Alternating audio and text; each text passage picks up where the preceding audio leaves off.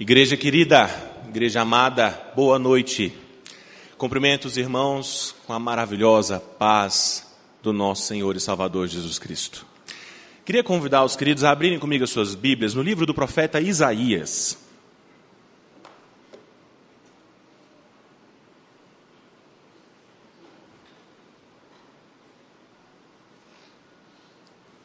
Livro do profeta Isaías, capítulo 2.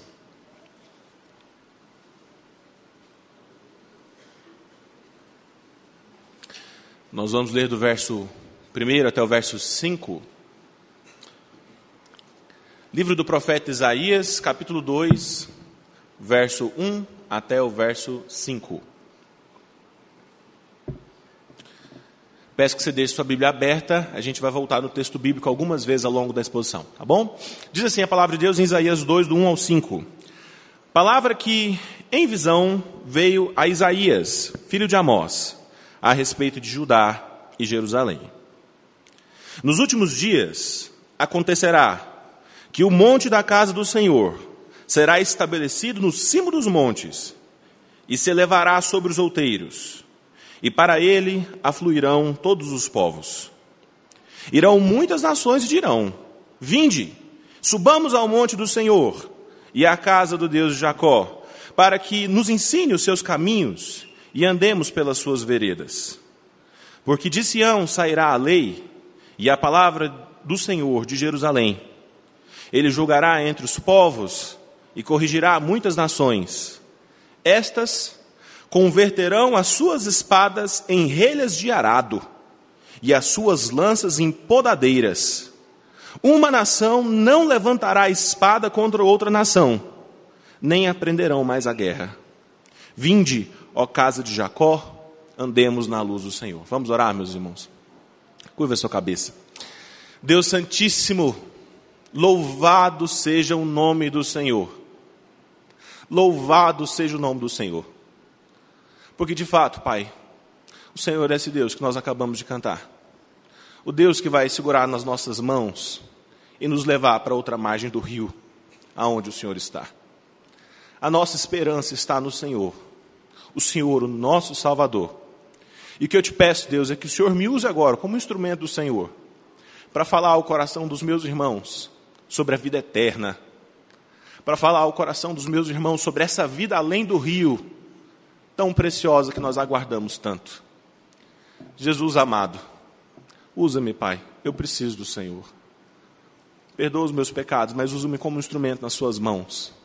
E que os meus irmãos que ouvirem essa palavra hoje saiam daqui com os olhos brilhando, com o coração queimando pelo Senhor Jesus, pelo desejo de estar com o Senhor. Em nome de Jesus Cristo. Amém.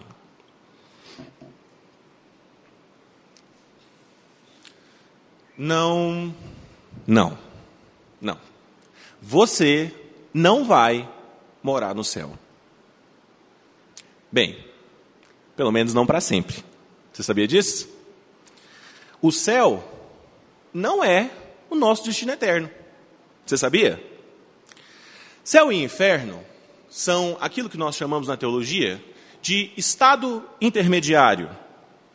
Eles são literalmente o meio do caminho entre a vida que você vive agora aqui na terra e o lugar onde você realmente vai ficar para sempre depois que você ressuscitar.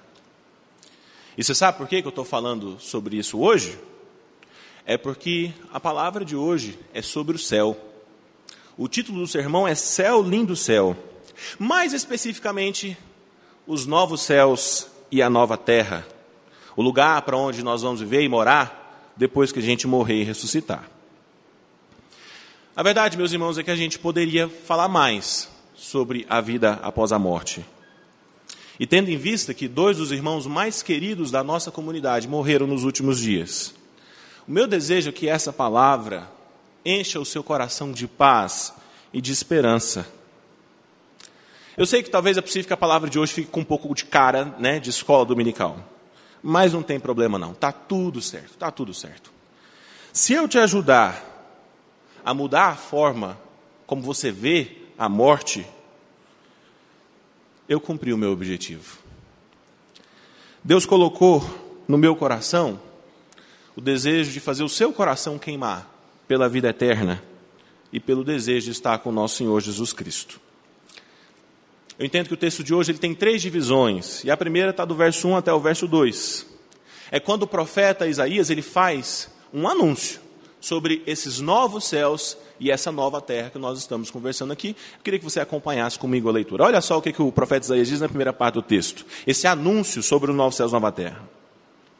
Verso 1 e verso 2 dizem: Palavra que em visão veio a Isaías, filho de Amós, a respeito de Judá e de Jerusalém. Nos últimos dias, acontecerá que o monte da casa do Senhor será estabelecido no cimo dos montes, e se elevará sobre os outeiros, e para ele afluirão todos os povos. Bom, meus irmãos, o que é que está acontecendo aqui nessa primeira parte do texto que nós lemos? O profeta Isaías, ele nos diz que ele teve uma visão. E ele nos dá algumas informações importantes sobre a visão que ele teve, para a gente entender do que, que ele estava falando. Quer ver só? Olha só o que ele diz. Ele conta para a gente, em primeiro lugar, a respeito de quem essa visão está falando, quem é o referente dessa, dessa visão, e ele também fala do lugar onde essa visão se passa. Não é assim? Olha só o verso 1. O verso 1 diz que essa visão é a respeito de Judá e de Jerusalém. Ou seja, Judá, que é claramente uma referência à nação do povo de Deus, e Jerusalém é uma referência do lugar onde esse povo habita, o lugar onde ele mora. Então, ele está dizendo para nós que essa visão é uma visão sobre o povo de Deus e sobre o lugar da habitação do povo de Deus, o lugar onde o povo de Deus tem a sua morada. Mas ele não fica só nisso, não. Ele também fala sobre quando essa visão deveria acontecer. O profeta Isaías ele nos conta sobre o momento histórico em que essa visão deveria se passar. E no início do verso 2 ele diz para nós que essa visão aconteceria nos últimos dias. Bom, aqui a gente precisa gastar um tempinho para tentar entender o que que essa ideia de últimos dias significa. Essa expressão, últimos dias, é uma expressão muito usada nas Sagradas Escrituras para se referir a todo aquele período, desde a primeira vinda do Senhor Jesus até quando o Senhor Jesus voltar e ocorrer a consumação dos séculos. Só que, quando essa expressão é usada em textos de literatura profética, principalmente no Antigo Testamento, da forma como nós vemos aqui, ela pode talvez ganhar uma conotação de vida eterna mesmo dos dias que estão para acontecer na eternidade, né? Depois que o Senhor Jesus consumar todas as coisas. Como é que eu sei disso? Eu sei disso porque o profeta Isaías dá algumas pistas para nós no texto. Por exemplo, ele não somente diz a respeito de quem é essa profecia, do lugar onde ela se passa, de quando ela vai acontecer, mas ele também diz para nós a respeito do que, que essa profecia trata. Veja só o que se não é exatamente isso que diz a continuação do verso 2. O verso 2 diz: Nos últimos dias acontecerá que o monte da casa do Senhor será estabelecido no cimo dos montes, e se elevará sobre os outeiros, e para lá afluirão todos os povos. Percebeu onde eu quero chegar? O monte da casa do Senhor, aqui no texto, meus irmãos, é uma referência à presença de Deus na terra ao governo do Senhor sobre os outros povos. E o fato do monte do Senhor estar estabelecido sobre todos os outros, e que para ele afluem todos os povos, parece dar a entender para nós de que o que o texto está falando aqui é de vida eterna mesmo, né? desse período posterior ao retorno do Senhor Jesus. Então vamos por um momento juntar todas as evidências que nós já temos até agora. Essa profecia é uma profecia sobre o povo de Deus, é uma profecia sobre o lugar onde o povo de Deus vai morar, é uma profecia que se passa nos últimos dias, em um contexto onde todos os povos vão buscar o conselho e a autoridade do Senhor. De que, que ele está falando aqui? De novos céus e nova terra. Amém? Está claro? O profeta Isaías está falando de novos céus e nova terra aqui para nós. É por isso que eu dei o título dessa primeira parte do texto que nós estamos analisando de um anúncio dos novos céus e nova terra. Porque parece que esse é o tema da profecia que nós estamos estudando hoje. Na segunda parte do texto, que vai do verso 3 até o verso 4, é onde a gente vê as características dos novos céus e da nova terra. E eu queria ler o texto mais uma vez com vocês. Olha só o que, que diz Isaías 2, do verso 3 até o verso 4. Irão muitas nações e dirão: Vinde e subamos ao monte do Senhor e à casa do Deus Jacó, para que nos ensine os seus caminhos e andemos pelas suas veredas. Porque de Sião sairá a lei e a palavra do Senhor de Jerusalém. Ele julgará entre todos os povos e corrigirá muitas nações. Estas converterão as suas espadas em relhas de arado e as suas lanças em podadeiras. Uma nação não levantará a espada contra outra nação, nem aprenderão mais a guerra. Então, meus irmãos, aqui a gente percebe que o profeta Isaías ele não fica apenas no anúncio dos novos céus e nova terra. Ele também dá para nós algumas informações sobre como vai ser a nossa vida lá. Por exemplo, no verso 3 ele diz que pessoas de todas as nações virão ao monte do Senhor aprender das suas leis. Isso já começou a se cumprir agora, na medida em que pessoas de todas as culturas, povos e raças, quando encontram com o Senhor Jesus Cristo, passam a amar a lei do Senhor. Mas essa profecia vai se cumprir de maneira definitiva na eternidade, quando o povo de Deus for liberto de uma vez por todas do pecado e a profecia do profeta Ezequiel se cumprir, onde diz que Deus não escreveria mais as suas leis em tábuas de pedra, mas no coração dos homens. No verso 4, a gente encontra mais algumas informações. O texto diz para nós que quando esse dia chegar, as espadas seriam transformadas em relhas de arado, e as lanças, os instrumentos de guerra, seriam transformados em podadeiras, porque não haveria mais guerra nesse lugar para onde nós vamos morar. Isso daqui, meus irmãos queridos, isso daqui é novos céus, nova terra. É para esse lugar que nós queremos e desejamos ir com todo o nosso coração. Lá é o lugar onde não existe mais choro, não existe mais dor. Lá é o lugar onde todas as feridas são curadas. Lá é o lugar onde todas as lágrimas que já foram derramadas são enxugadas com as folhas da árvore da vida. E esse lugar é o motivo por que Deus colocou essa mensagem no meu coração hoje. A verdade é que a gente sabe muito pouco sobre o céu, a vida eterna, a vida após a morte. A gente acha que quando a gente morrer, Vai ficar todo mundo vestido de branco, assim, num gramadão, de mão dada, cantando musiquinha, igual aquelas novelas antigas da Globo, né? Ou, na melhor das hipóteses, igual aqueles desenhos do Tom e Jerry, que quando o Jerry e o Tom morriam, eles iam para o céu, aí tinha um monte de nuvenzinha, assim, um negócio meio parado, uns anjinhos vestidos de branco, assim, tocando umas harpas, plim, plim. Isso não é vida eterna, não, meus irmãos. Está bem longe disso. Num lugar desse, ninguém quer ir para lá, não. Né? Problema com essas visões sobre vida após a morte é que eu não vejo na Bíblia margem para esse tipo de coisa existir.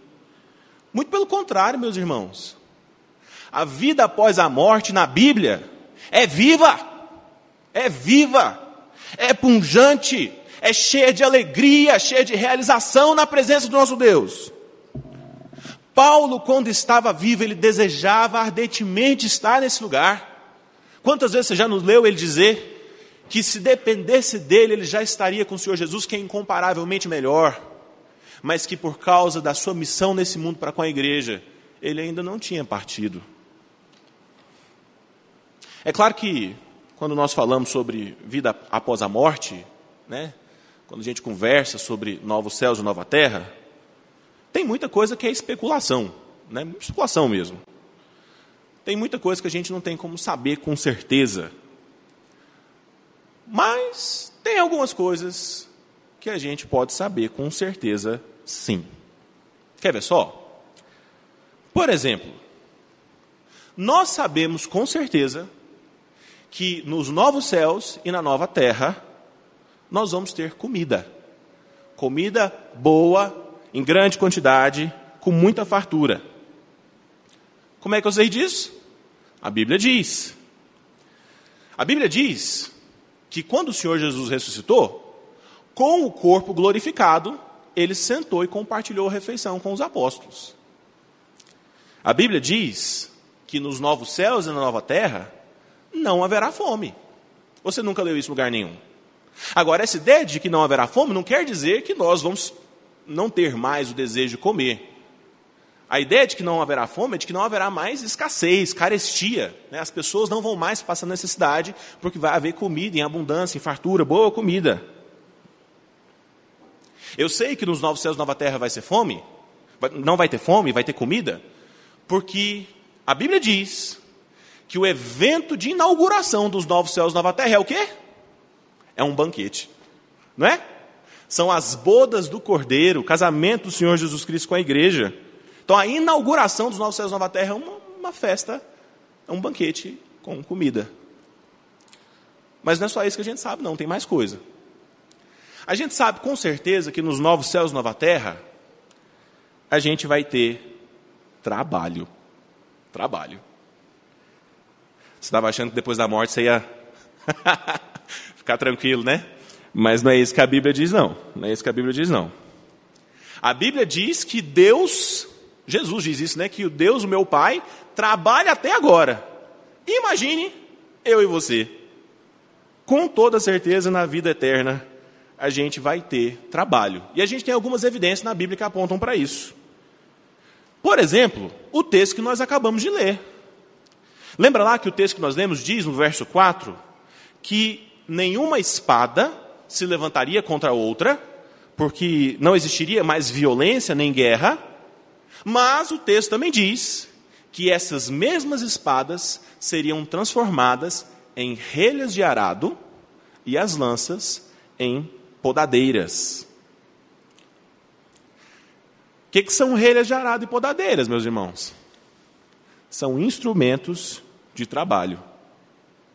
Então, nos novos céus e na nova terra, no lugar onde nós vamos passar a eternidade com o Senhor, a terra vai continuar sendo arada, produzindo alimento, e as pessoas vão continuar trabalhando exatamente igual acontece aqui. A única diferença é que os efeitos do pecado sobre o trabalho, aí ele, esses não vão mais existir. O trabalho, meus irmãos, é penoso para nós hoje porque nós sentimos os efeitos do pecado. A palavra de Deus diz que por causa do pecado, a terra passou a produzir cardos e abrolhos. Foi por causa do pecado de Adão que o trabalho foi amaldiçoado. Mas o trabalho ele foi entregue ao homem antes da queda, o trabalho é bênção. É por isso, meus irmãos, que hoje em dia, em muitos cenários, existe opressão nas relações de trabalho. É por isso que, muitas vezes, nós temos dificuldade de ter bons relacionamentos com os nossos colegas do nosso emprego. E é por isso que muitas vezes nós sofremos também com o nosso próprio pecado, né? Seja com o nosso excesso de trabalho, que nos rouba a, a paz, a saúde, o tempo com a família, ou seja com a nossa própria preguiça mesmo. Né? Mas o fato é que o trabalho é bênção, ele era bênção antes da queda, e ele vai continuar sendo bênção na vida eterna, nos novos céus e na nova terra. Talvez se você nunca ouviu um sermão sobre o céu, ou sobre a vida após a morte, é possível que essas coisas que eu estou falando aqui, elas possam parecer um pouco estranhas. Mas eu não estou falando essas coisas de mim, não. A linha que eu estou seguindo é a linha do Dr. Eber Campos pai. Não o Eber Campos Júnior, né, que hoje em dia todo mundo conhece, que ficou famoso aí na internet. Né? O Eber Campos pai, que é um dos teólogos mais brilhantes e respeitados da nossa época e que, por acaso, já foi pastor dessa igreja.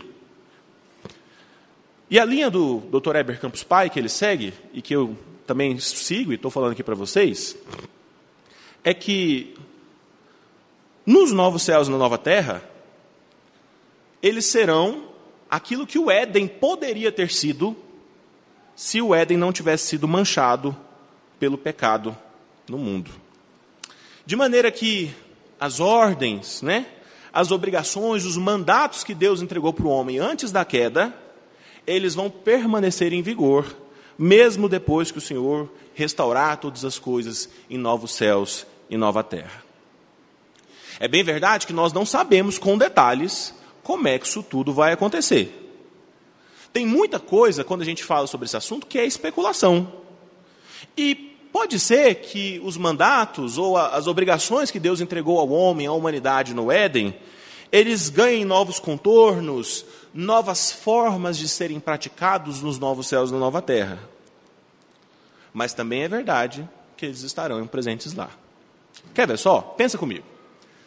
Quando Deus criou o homem lá no Éden, Deus deu um mandato espiritual para o homem a obrigação do homem de se relacionar com o seu Deus. E nos novos céus e na nova terra, nós vamos continuar nos relacionando com o Senhor, só que agora de maneira perfeita, livre do pecado. Você quer ver outro exemplo? Deus deu ao homem um mandato social, uma obrigação para os homens de se relacionarem como sociedade, criarem cidades.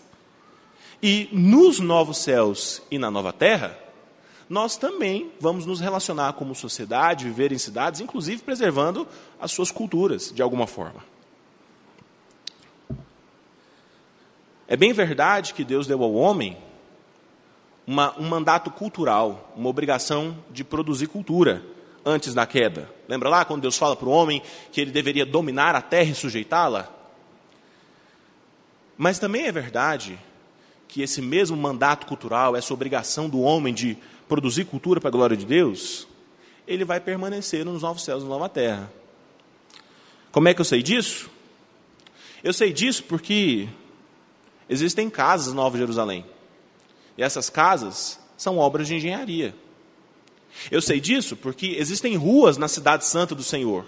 E as ruas são urbanismo. Percebeu? Se não houvesse mandato cultural nos novos céus e nova terra, se não houvesse essa obrigação de dominar a terra e sujeitá-la e continuar produzindo cultura que glorifique a Deus, tecnologia, quando nós ressuscitássemos, ia todo mundo viver no mato, né? igual era com Adão e Eva no jardim. Mas não é isso que acontece. A Bíblia apresenta para nós uma visão de uma cidade, a Nova Jerusalém, onde nós vamos morar. Então, nós temos todos os motivos do mundo para acreditar que nos novos céus na nova terra nós vamos ter desenvolvimento cultural, desenvolvimento tecnológico, desenvolvimento científico, continuando por toda a eternidade. A humanidade vai continuar produzindo cultura que glorifica Deus, a humanidade vai continuar produzindo arte, a humanidade vai continuar produzindo ciência para a glória de Deus, porque o mandato de dominar a terra e explorar a natureza não terminou, ao mesmo tempo em que cuida dela. A humanidade vai continuar produzindo tecnologia para a glória de Deus.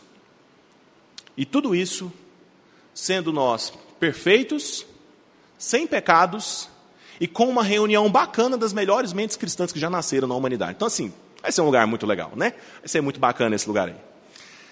Então, vocês estão percebendo, meus irmãos, meio que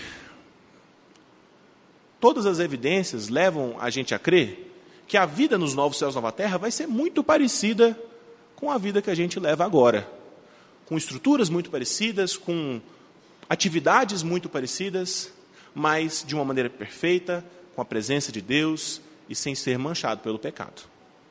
Mas não é só isso não. Tem algumas outras coisas que a gente pode saber com certeza que vai ter no Novo Céus e Nova Terra.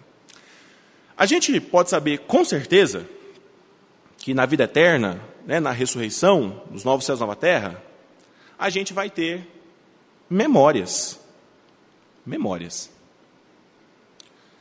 Isso te choca? Eu não me surpreenderia se você ficasse chocado.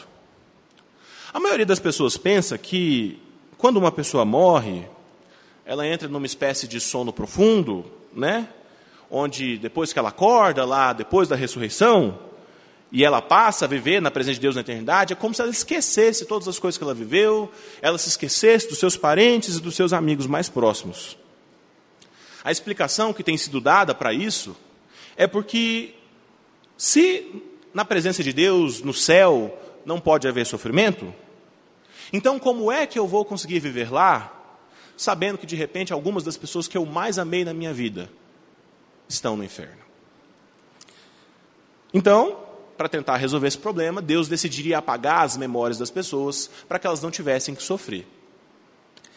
Você sabe qual é o problema que eu vejo nessa explicação, meus irmãos? O problema que eu vejo nessa explicação é que parece que não é isso que a Bíblia diz. A gente não encontra nem um único texto em todas as Sagradas Escrituras que dão a entender que depois da morte as pessoas perdem a memória. Então, o mais natural é a gente pensar que depois da morte as nossas memórias vão continuar exatamente como elas estão, assim como no dia como nós morremos. Até porque a gente tem evidências na Bíblia para a gente acreditar nisso. Por exemplo, lá nos Evangelhos, o Senhor Jesus conta uma história, não era uma parábola, porque quando ele ia falar uma parábola, ele falava, contou-lhes uma parábola, não era uma parábola, era uma história, de um homem rico e de um homem pobre chamado Lázaro. É uma história muito conhecida da igreja. E na história do rico e do Lázaro que o Senhor Jesus conta, o rico era um homem que não temia Deus e que vivia sua vida esbanjando o seu dinheiro. Por sua vez, Lázaro era um morador de rua que passava necessidade e não tinha condições, mas que temia ao Senhor. E o Senhor Jesus conta que depois que eles morreram, o rico foi para o inferno e o Lázaro foi para o céu.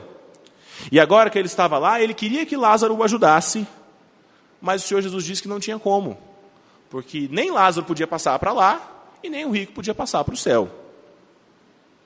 Daí, percebendo isso, então ele tenta voltar para a terra para avisar os seus irmãos de como aquele lugar era horrível.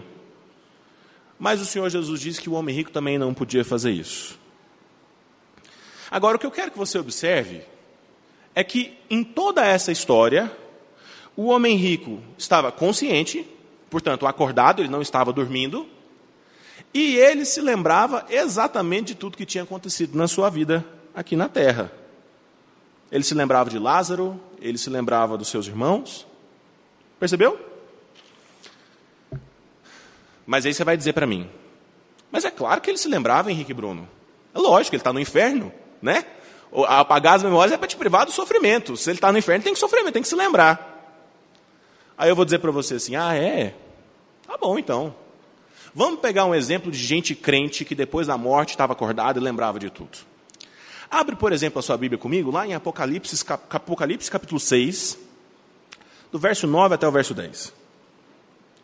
Olha só esse exemplo que as Escrituras nos dão sobre gente crente, acordada e se lembrando de tudo que tinha acontecido na sua vida. Apocalipse 6, do verso 9 até o verso 10, o texto diz o seguinte.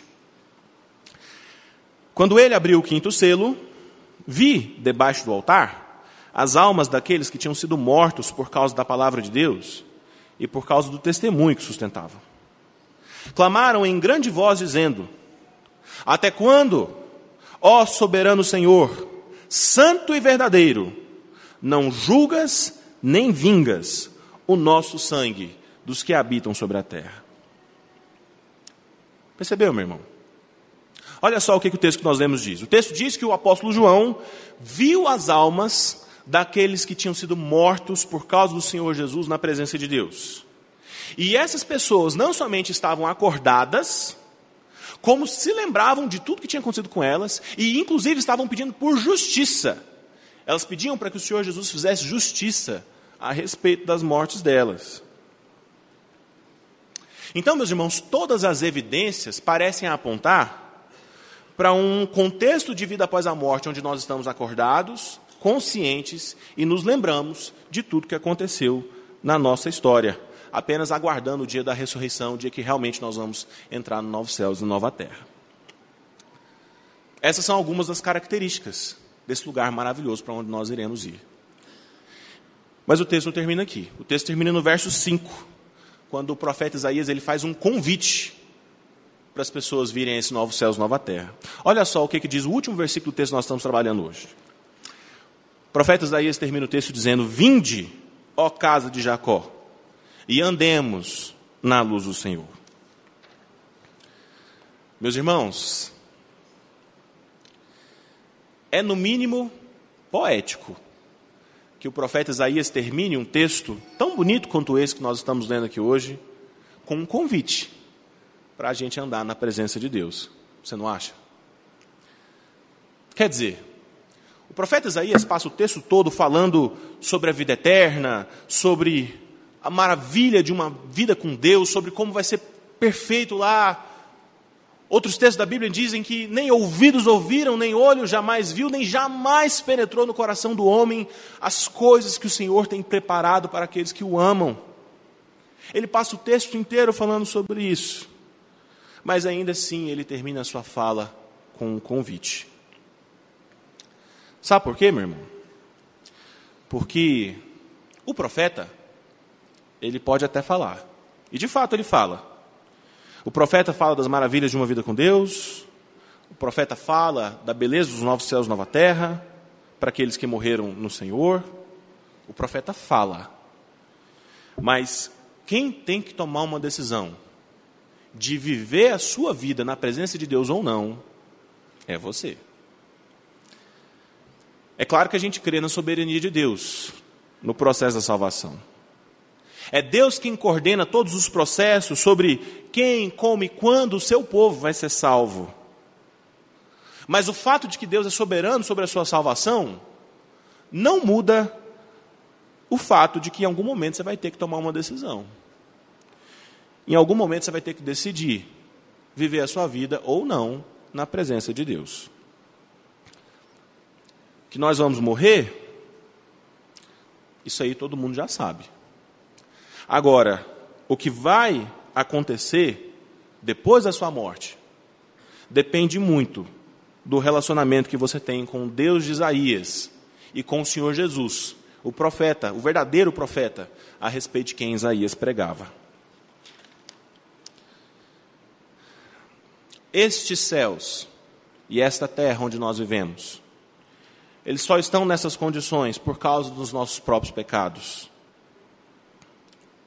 Foi porque o primeiro Adão pecou lá no jardim do Éden, que a dor, o sofrimento, a morte, a condenação passaram a fazer parte da nossa vida. Mas a beleza do livro do profeta Isaías é que ele mostra para nós que Deus providenciou um segundo Adão. Alguém que foi enviado por Deus para fazer aquilo que o primeiro Adão não foi capaz de fazer para fazer aquilo que eu e você não fomos capazes de fazer. Um segundo Adão que venceu a morte com a sua própria morte e conquistou para nós um novo Éden, ainda melhor e mais maravilhoso do que o primeiro. Agora, a maneira como a gente encara a morte nas nossas vidas vai depender muito desse relacionamento que nós temos com esse segundo Adão, que é o Senhor Jesus. Se você não tem certeza que teve um encontro com Jesus ainda, se você não tem a convicção de que Jesus agora é o Senhor da sua história, que Ele é o seu Deus e o seu Salvador, talvez a morte para você seja sinônimo de desespero, de medo, de angústia. Funerais sejam lugares fúnebres e terríveis. Mas se Jesus já é o Senhor e proprietário da sua vida, se Ele já é o dono do seu coração, talvez você consiga encarar a morte, como a nossa irmã Liana, ou como o pastor Black, irmãos tão queridos aqui na nossa igreja. Gente que seguiu firme, confiando em Deus até o fim, com um sorriso no rosto na medida do possível porque eles sabiam para onde eles estavam indo. E principalmente porque eles sabiam com quem eles estavam indo. Então, meus irmãos, eu queria encerrar fazendo alguns desafios espirituais. Para você colocar todas essas verdades que você aprendeu hoje sobre o céu, sobre a vida eterna, a vida após a morte, em prática na sua vida. E o primeiro desafio que eu queria te fazer é não tenha medo da morte. Você não precisa ter medo da morte. A morte é triste, sim, de fato, nós não fomos feitos para morrer, mas a gente sabe para onde a gente vai. E a gente sabe com quem que a gente está. E isso muda tudo. A companhia do Senhor Jesus e a esperança da ressurreição dos mortos, de que assim como o Senhor ressuscitou o Senhor Jesus Cristo dentro dos mortos, Ele também vai nos ressuscitar, é o que enche o nosso coração de paz e nos ajuda a passar por uma situação difícil como essa. O segundo desafio que eu gostaria de fazer é o seguinte: viva a sua vida agora com a perspectiva da vida eterna. Viver a nossa vida hoje, tendo em mente que o nosso tempo é curto e que a gente vai morrer algum dia, muda todas as coisas. Todas as pessoas que um dia já morreram de acidente de avião, elas tinham planos para a semana que vem e as suas agendas estavam cheias. Mas de repente um dia diz, Deus diz lá 14, era sua senha.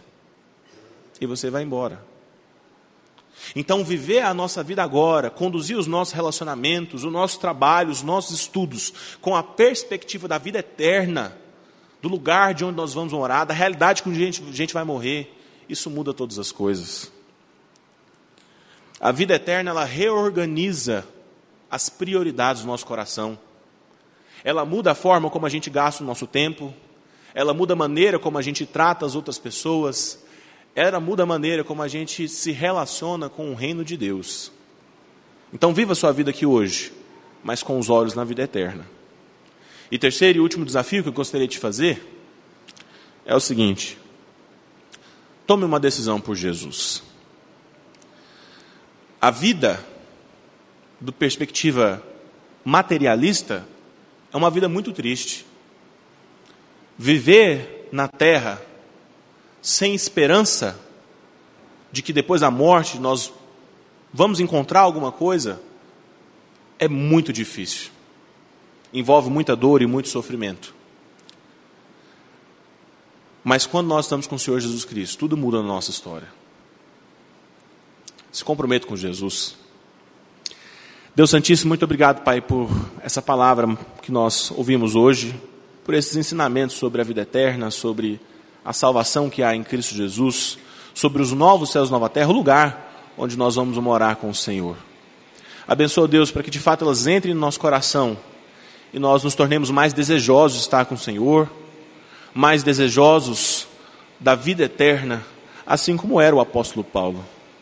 Tira de nós todo medo e toda angústia a respeito das nossas vidas, a respeito da morte, mas que o Senhor segure nas nossas mãos ao longo de todo o processo e quando enfim chegar o dia em que o Senhor nos chamar para atravessar o rio, que nós atravessemos segurando as Suas mãos, seguros na presença do Senhor, para uma vida muito melhor e muito mais bonita do que essa que nós vemos agora.